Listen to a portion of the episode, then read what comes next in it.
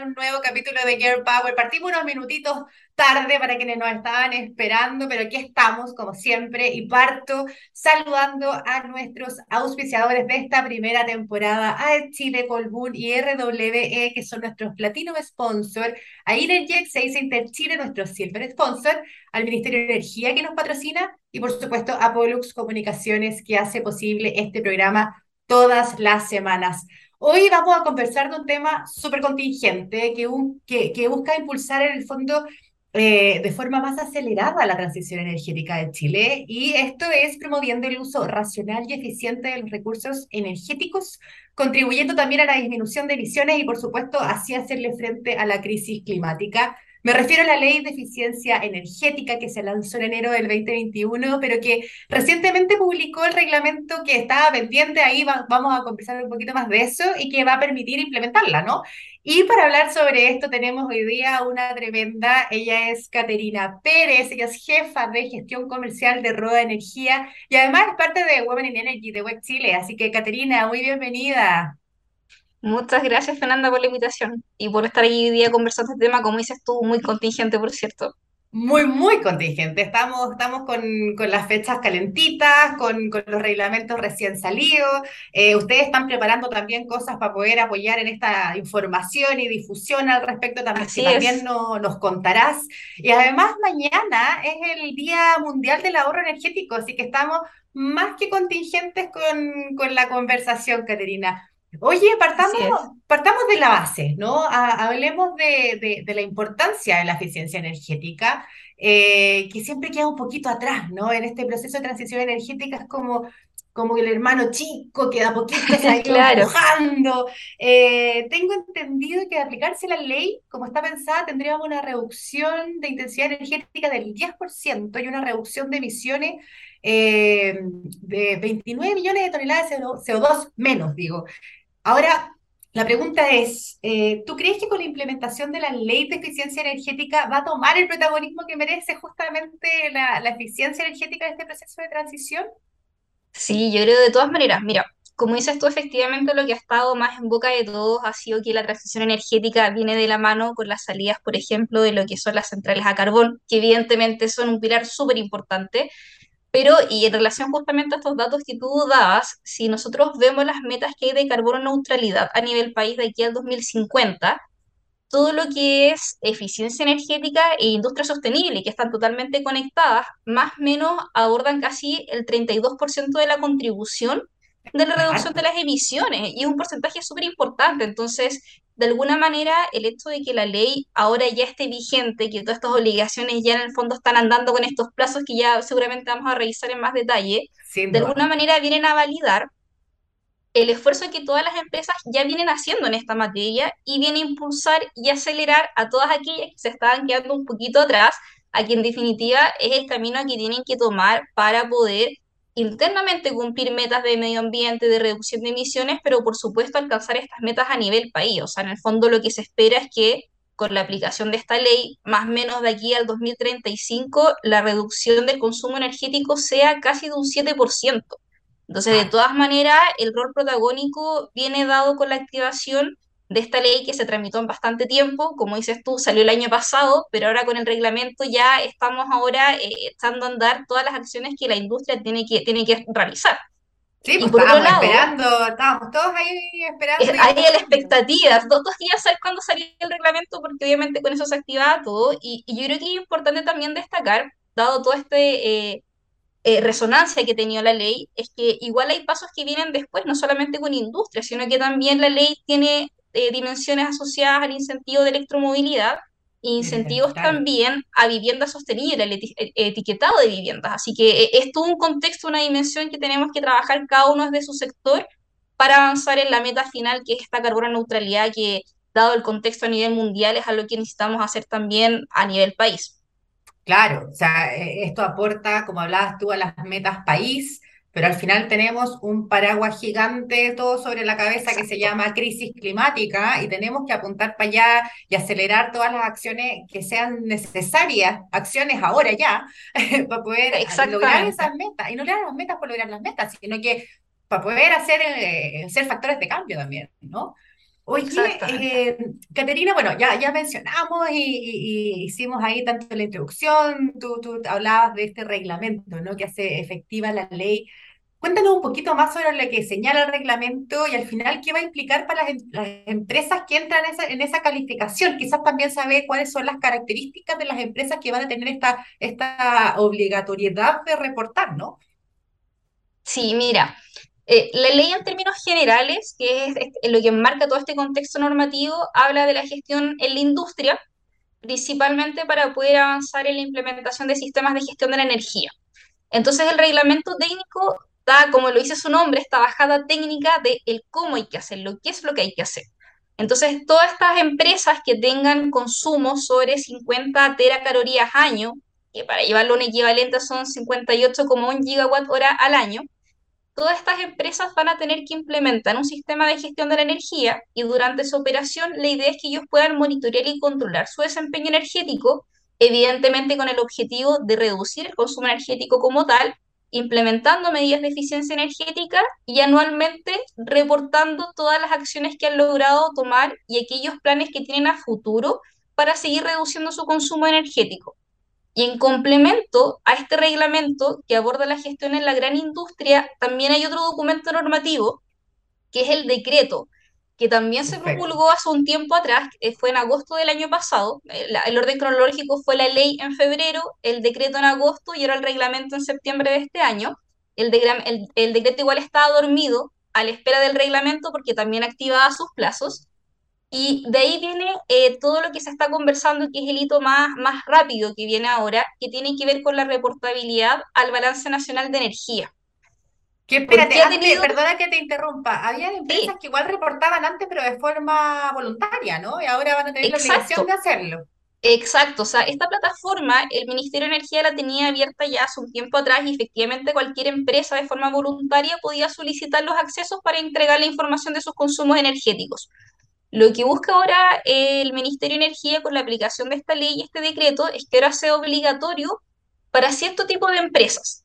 Y ahí vienen los distintos criterios que hay que ir dando la bajada y que ahí la idea es que podamos también ayudar a dilucidar un poco todas esas inquietudes, ¿verdad? A ver, a Eh, ver, muchos que les va a tocar y que no tienen idea. exacto, de hecho, la estimación que tiene el Ministerio de Energía es que alrededor de 2.000 empresas son las que van a tener que reportar el balance nacional de energía, o sea, no estamos hablando de un grupo reducido. ¿Y por qué el número es tan grande? Porque cuando hablamos del contexto de la ley de eficiencia energética, siempre hablamos de la gran industria, de minería, todo lo que es grande, ¿cierto? Claro. Pero cuando hablamos de 2.000 empresas, no solamente están las grandes, sino que también están asociados a criterios de ventas y nivel de trabajadores. Y ahí está la principal Mm, diferencia y por qué este abanico de quienes les toca reportar es tan amplio. ¿Quiénes son estas empresas? Todas aquellas que su RUT, de acuerdo a la información del Servicio de Impuestos Internos, tengan ventas sobre un millón de UF y más de 200 trabajadores. ¿Qué es lo más importante que tienen que saber estas empresas? Que en la práctica, en esta primera instancia les va a tocar reportar dos veces de manera súper seguida. El primer hito es para el 12 de diciembre de este año, su... ahora. Sí, es ahora ya, o sea, los plazos ya como te comentaba ya están corriendo. Desde que se publicó el reglamento, es un plazo de 90 días y eso termina este 12 de diciembre de este año y en esa fecha, tienen, antes de esa fecha en el fondo, tienen que reportar sus consumos de energía del año 2021. Pero además, Perfecto. como lo indica la ley, lo indica el reglamento, de aquí en adelante, los primeros 90 días de cada año tienen que continuar reportando. Entonces se cierra este primer hito, dado que recién ahora se aprobó el reglamento, pero como el próximo año ya es un nuevo año, empieza a correr de nuevo Mm, este plazo de los nuevos 90 días en los cuales tienen que reportar y para ese entonces el reporte al Balance Nacional de Energía es de los consumos del año 2022. Así que sí, o sea, lo que se viene inmediato son estos dos hitos que son súper consecutivos de reportar al balance nacional de energía y como te comentaba, el universo de empresas que les toca hacerlo, independiente de su consumo de energía, es súper grande. Ojo ahí, ¿ah? Para quienes nos están escuchando, viendo o saben que les podría pegar la ley y pegar en el lado positivo, si es algo que tenemos que hacer y tenemos que, que poner los pantalones largos en esto, ¿no? Eh, pero claro, eh, yo, no- yo no tenía claridad de que son dos hitos tan próximos y tan seguidos, así que ojo ahí. Eh, también ahí me pasa una pregunta que tengo pegadita y que tiene relación justamente con lo que estamos conversando, porque habíamos mencionado, hay empresas que antes de incluso la ley, eh, reportaban de forma voluntaria al balance, entonces probablemente tienen una práctica, saben un poquito cómo se hace, ya tienen, han hecho marcha blanca y un millón de cosas que ahora se les va a hacer mucho más fácil la pega. Pero ¿qué pasa con las que no? Como estábamos, ah, quizás hay empresas que no tienen idea que les toca, que en su vida han hecho un reporte. ¿Cuáles crees que pueden ser las principales complejidades o, entre comillas, barreras que, que se pueden topar para poder cumplir con la ley? Mira, yo creo que en ese sentido la, la primera barrera o dificultad tiene que Dificultad, claro. justamente que ver con esto, con entender estos criterios. Como hay varios documentos normativos, de todas formas hay el ministerio de hecho algunas instancias para ir difundiendo, aclarando estas dudas, pero yo creo que lo primero es tratar de entender si, si me toca o no me toca. Yo creo que todas las empresas en este momento están en eso, o sea, me toca o no me toca reportar, me toca o no me toca implementar un sistema de gestión de la energía. Yo creo que la primera brecha va por ahí. Y por otro lado, también va directamente relacionado que el hecho de no tener claridad si me toca o no es porque quizás justamente no han tenido la oportunidad de comenzar a hacer un, una control y una gestión de sus consumos energéticos y tener eso contabilizado. Entonces, así como tú lo mencionabas al principio, yo también estoy de acuerdo en pensar que si bien esto es una dificultad o una brecha, en el fondo se transforma en una oportunidad. Sin duda. Lo es eh, un poco por la obligación, pero de alguna manera vamos a tener que empezar a tener este control, esta contabilidad, claridad de cuánto consumo, de, de qué energético, en qué lo uso, cuántas pérdidas tengo de, ese- de esa transformación energética, ¿cierto? Y hay una frase bien, bien cliché en este contexto, que es que lo que no se mide no se puede gestionar. Entonces, este es Exacto. un primer impulso para que las empresas comiencen a tener estos registros, esta contabilidad, y de ahí en adelante comiencen a dar los primeros pasos para avanzar en su gestión energética. Entonces, sí, efectivamente es una brecha, entender todo el contexto normativo, saber si me aplico o no, pero creo que es una buena forma verlo también como una oportunidad para quienes, como dices tú, no han hecho esto antes, comiencen ahora a trabajarlo paulatinamente y ya de a poco agarren al ritmo de algo que en definitiva siempre le va a tener buenas retribuciones, porque más allá de cumplir con la ley, hacer gestión energética, reducir el consumo energético, permite reducir costos, nos vuelve más Exacto, les competitivos ayuda al bolsillo y y ayuda al planeta. todo eso son beneficios positivos, así que por supuesto que, que sigue siendo un, un buen punto de partida. Y voy, voy a, voy a, ya que estamos con frases célebres, voy a citar una frase que usa harto eh, mi querida Mónica Gasmuri, no hay mejor energía que la que no se usa. Y finalmente es Exactamente. es súper cierto, o sea, podemos hacer una transición, hacer cambio de energías limpias, que por supuesto que es un, un súper elemento muy eficiente, eh, pero qué mejor que no, no utilizar energía innecesaria, o sea, la eficiencia energética y tener una buena gestión es clave también para poder aportar y acelerar en transiciones, las metas locales, globales. Y bueno, usted, y ahí tengo otra pregunta, y, que me cuelgo para pa, pa, pa- pa hacer el gancho con, con lo que tenía a continuación. Eh, las empresas que, que, que no saben que van a reportar o que tienen que reportar, ¿es fácil acceso saber cómo, si te toca o no te toca? Eh, de repente ustedes tienen esa información o podrían guiarlo y, ahí me cuelgo, porque entiendo que ustedes están organizando un evento que justamente busca hablar de esto, ¿no? De, de cómo guiar a las empresas en este proceso, eh, reforzar cuáles son las características de cada una de las empresas que van a tener esta obligatoriedad. Entonces, quizá aprovechemos el espacio también para quienes no saben eh, de qué se va a tratar el evento, cuándo es, quiénes lo organizan y, por supuesto, cómo pueden participar, pues porque... Eh, y ahí pongo la, la parte marquetera y un sorteo también al cierre que, que suena súper interesante, ¿no? Así que cuéntanos tú. Tal, tal cual como lo comentabas, Fernanda. Mira, el próximo miércoles 26 a las 9 vía streaming vamos a hacer un webinar justamente para poder hablar sobre todos estos temas, ayudar a aclarar todas estas dudas, reforzar, como dices tú, cómo se aplican todos estos criterios. Tenemos de invitada a Rosa Riquelme, que es la directora ejecutiva de la Agencia de Sostenibilidad Energética, que tuvo ahí la, la, la voluntad de poder acompañarnos en todo este discurso que vamos a dar en relación a lo que es la ley de eficiencia energética. Para poder participar tenemos un proceso de inscripción. De hecho, ahí quienes quieran pueden visitar nuestro LinkedIn de Roda Energía. Tenemos ahí anclada la publicación donde está el link de inscripciones. Y eso es súper importante porque, como bien dices tú, vamos a tener un sorteo entre quienes se inscriban y además asistan hasta a este webinar. Y ese sorteo consiste en que vamos a seleccionar a tres ganadores y cada uno de ellos va a poder elegir entre contar con un apoyo para poder reportar al balance nacional de energía si bueno. así lo necesita. Súper buena idea, obviamente, para todos los que están, como Sí. decíamos recién, un poco confundidos o no saben muy bien cómo se hace. Y la otra alternativa, porque también entendemos que hay empresas que estos temas ya los tienen abordados, pero quizás su próximo desafío es avanzar en la implementación de un sistema de gestión de la energía. Entonces también pueden optar, si no es por el apoyo a la reportabilidad al balance nacional de energía, pueden optar por contar con un análisis de brechas de cara a una potencial implementación del ISO 50001. Así que creemos que eh, el concurso va a estar buenísimo, eh, obviamente es un incentivo, pero lo que en el fondo buscamos es que las empresas puedan tener claridad y orientación en cómo ir respondiendo a todos estos requerimientos normativos que hemos estado discutiendo ahora. Oye, súper interesante, así que lo recordamos por, por dos motivos. O sea, uno, porque el evento se viene bueno, porque vamos a hablar de esto, eh, porque, bueno, ustedes son, son bien expertos en esta materia y, y además abrieron este espacio para poder guiar a las empresas, que a mí me parece súper interesante, porque eh, finalmente quienes ya estaban sobre la máquina no se les va a hacer tan duro, porque, bueno, que lo que yo ya estaba haciendo lo mejor, o lo implemento, lo adapto, lo ajusto. Pero quizás si yo no tengo idea, esta es una súper oportunidad para poder saber cómo hacerlo y qué mejor que ganarse una asesoría para que te ayuden a eso. Así que Sí, 26 de octubre, invitados. 26 de octubre, entonces en el LinkedIn de Roda Energía va a estar ahí el formulario de inscripción, ¿no? Sí, tal cual.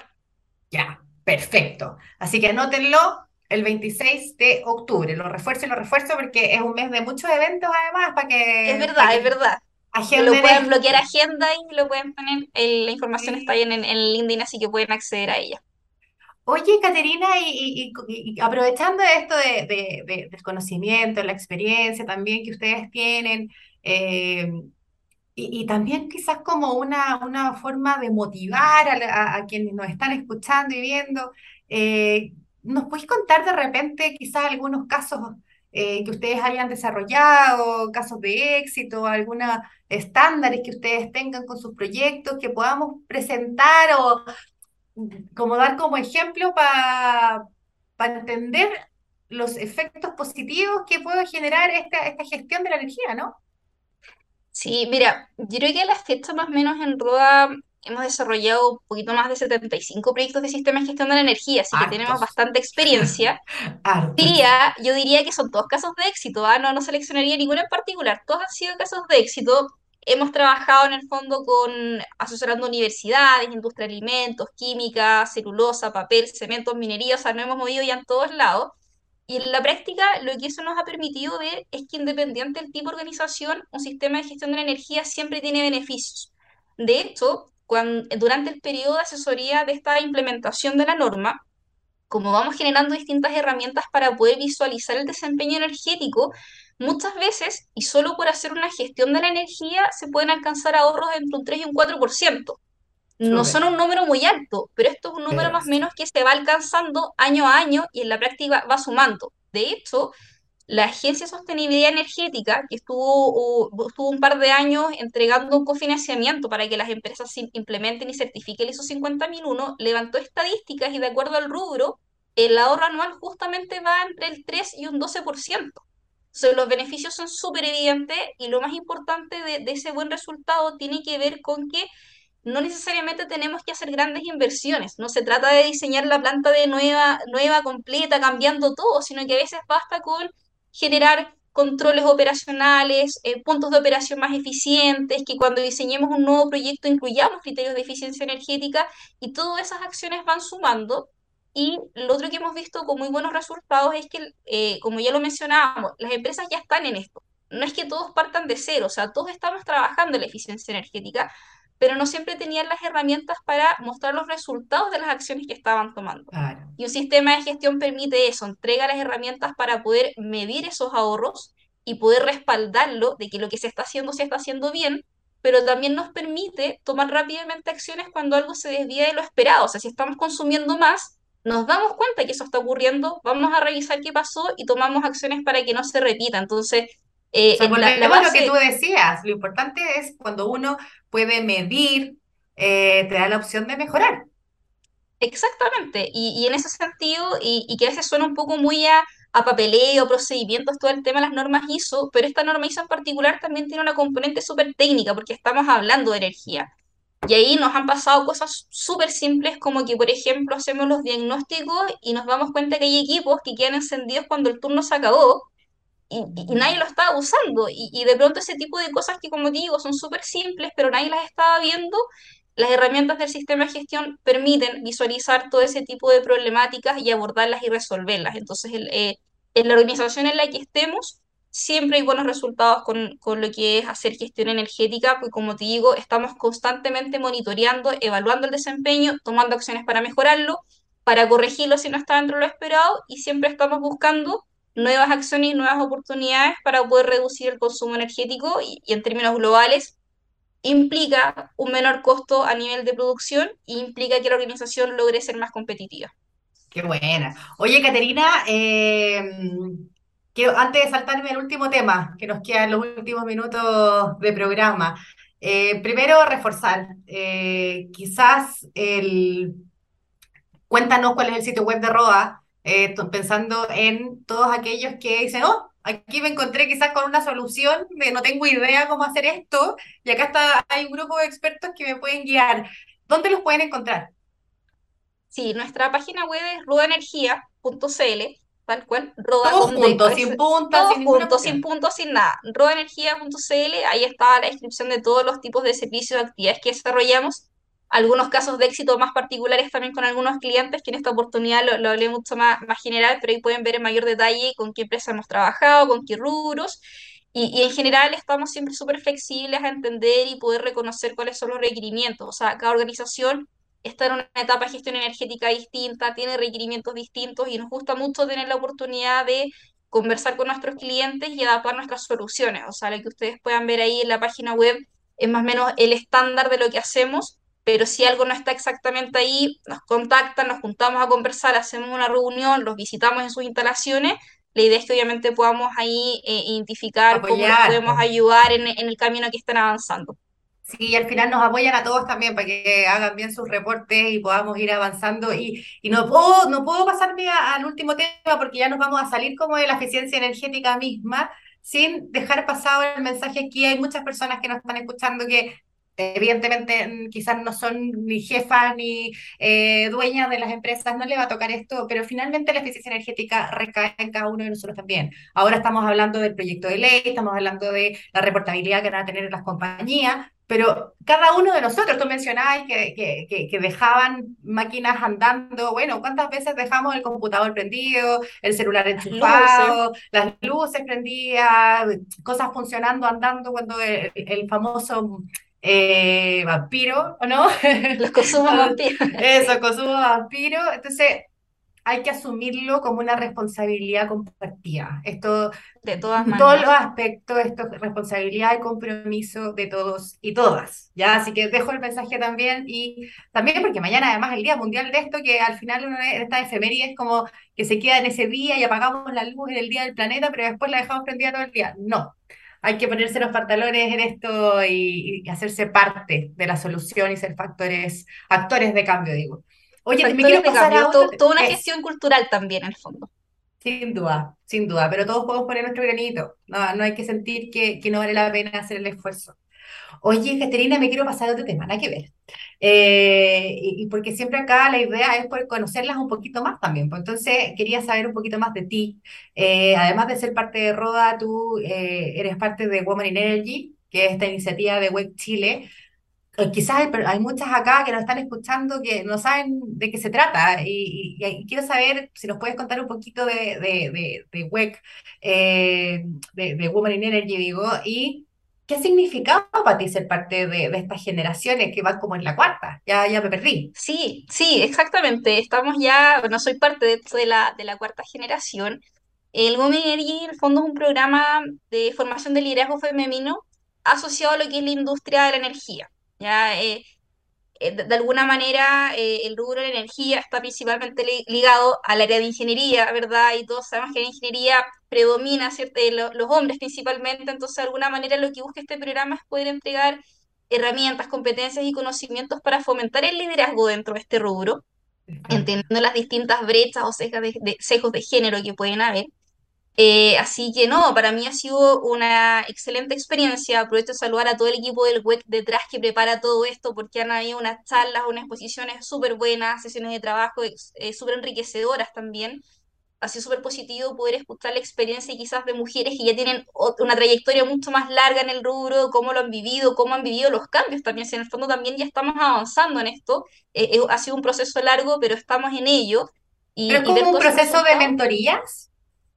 Eh, claro, en el fondo hay distintas salas de exposición temáticas asociadas a la energía, también hay salas, por ejemplo, de cómo los tipos de liderazgo, cómo podemos abordarlo, cómo podemos hacer el trabajo en equipo, también hay una, una discusión súper importante de alguna manera de cuál es el rol que puede tomar un liderazgo femenino o por qué hablamos de liderazgo femenino y masculino. Si en el fondo todos tenemos capacidades, todos tenemos competencias, al final es como un poco eh, darle la vuelta a todos los paradigmas que tenemos en torno a, a, lo que es el género y cuál es el perfil o el rol que cumple cada uno en, un en una organización o en su trabajo o en su, al momento de tomar una jefatura, cómo ser jefes. De pronto muchas nos cuestionábamos, oye, si queremos ser jefes hay que ser súper rudas y súper estrictas y, y no, no hay por qué perder la esencia. O sea, todas tenemos distintas habilidades, capacidades, competencias y todo eso llegan a conciliar cómo podemos llevar a un equipo de trabajo al éxito, en el fondo, cómo podemos trabajar en conjunto con todas nuestras habilidades, también reconociendo debilidades que todas las tenemos, ¿cierto?